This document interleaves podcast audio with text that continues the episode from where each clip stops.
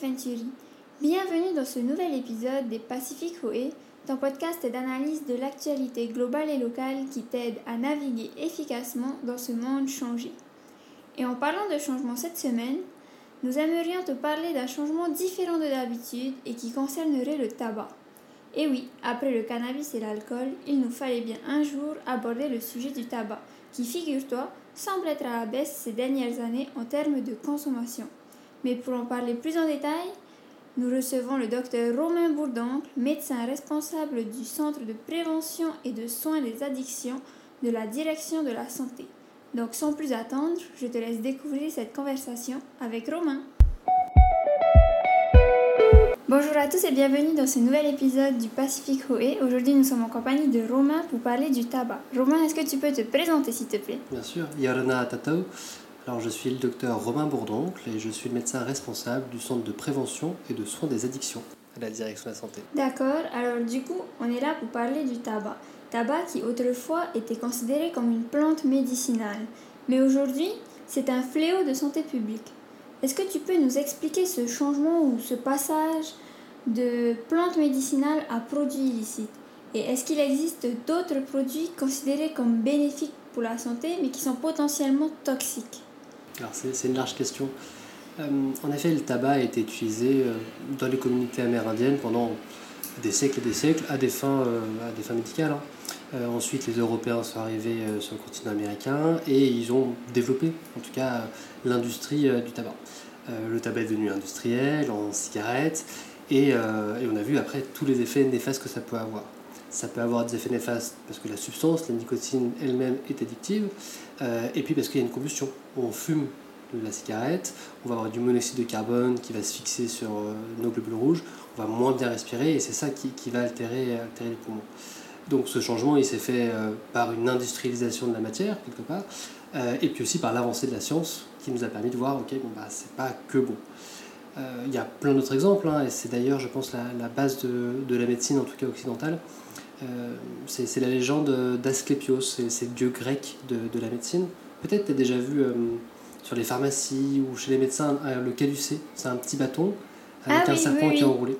Bah, la légende veut que Asclepios, c'est son nom, euh, voit un serpent, euh, tend son bâton pour que le serpent s'enroule sur le bateau, et puis après il tape fort contre la terre pour tuer le, tuer le serpent. C'est toute une image qui montre que le serpent, bah, il a un venin, donc ça peut être dangereux, c'est du poison, mais que bien utilisé, ça peut être un médicament. L'exemple, la fleur de pavot, on peut en tirer de l'opium, on en fait de la morphine, qui est un mhm. médicament, et on peut aussi en faire de l'héroïne, qui est une drogue. D'accord.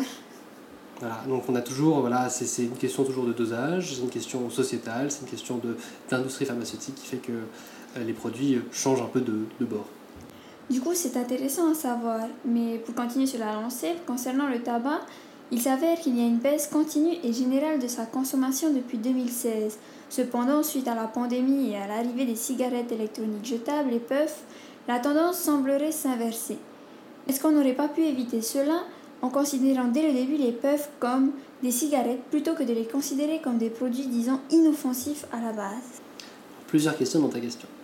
Euh, en effet, on voit que la consommation de tabac et de produits issus du tabac est en nette diminution euh, par exemple, en Polynésie française, les 20 dernières années, on avait une diminution de 12% des importations de produits du tabac. Mhm. Ça, c'est des chiffres qui nous viennent des douanes et qu'on peut suivre. Euh, en revanche, les chiffres qui viennent des cigarettes électroniques, qu'elles soient jetables ou non, ça, on ne sait pas. Donc, on peut se dire qu'en effet, il y a peut-être un transfert et que les gens font plus de cigarettes électroniques, mais on n'a pas de données, en tout cas, fiables sur lesquelles se reposer.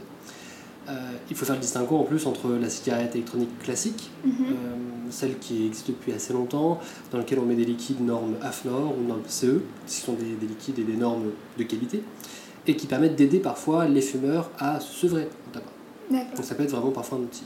Et donc il faut différencier ça de la puff, qui est une cigarette électronique jetable, euh, qui est quelque part la, nouvelle invention de l'industrie du tabac pour se faire euh, de l'argent sur la santé des Polynésiens, entre autres, hein, avec des goûts très fruités, euh, et, qui cible vraiment les jeunes qui n'ont jamais consommé, pour en, gros les, faire rentrer dans, le circuit qui se fasse de l'argent. Ça, ça c'est dramatique en effet. Euh, en plus, c'est pas la même composition. Dans les puffs, c'est des sels de nicotine. Mhm. Et ça, il y a déjà eu des morts aux États-Unis. hein, donc, euh, clairement, il faudrait l'interdire. Encore, encore faut-il avoir euh, la main mise sur toutes les importations des produits, Ouais. surtout quand ils sont pas réglementés. Actuellement, les cigarettes électroniques, jetables ou non, elles sont pas réglementées. Elles font partie des dispositifs électroniques, au même titre que ton micro-ondes ou ton lave-linge. Du coup, il faudrait peut-être mettre en place alors une réglementation à ce niveau-là. Absolument. Il me semble que la, la question de la fiscalité des produits liés au, au tabac et aussi euh, des cigarettes est en cours euh, de, de réévaluation par le gouvernement actuel. D'accord.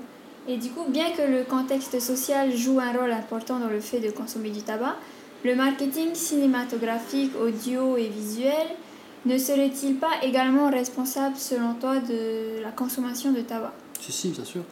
Euh, globalement, ça va faire partie de ce qu'on appelle des triggers, quelque part des, des espèces de, de- de- de- d'images gâch- gâchettes qui vont nous donner envie de fumer.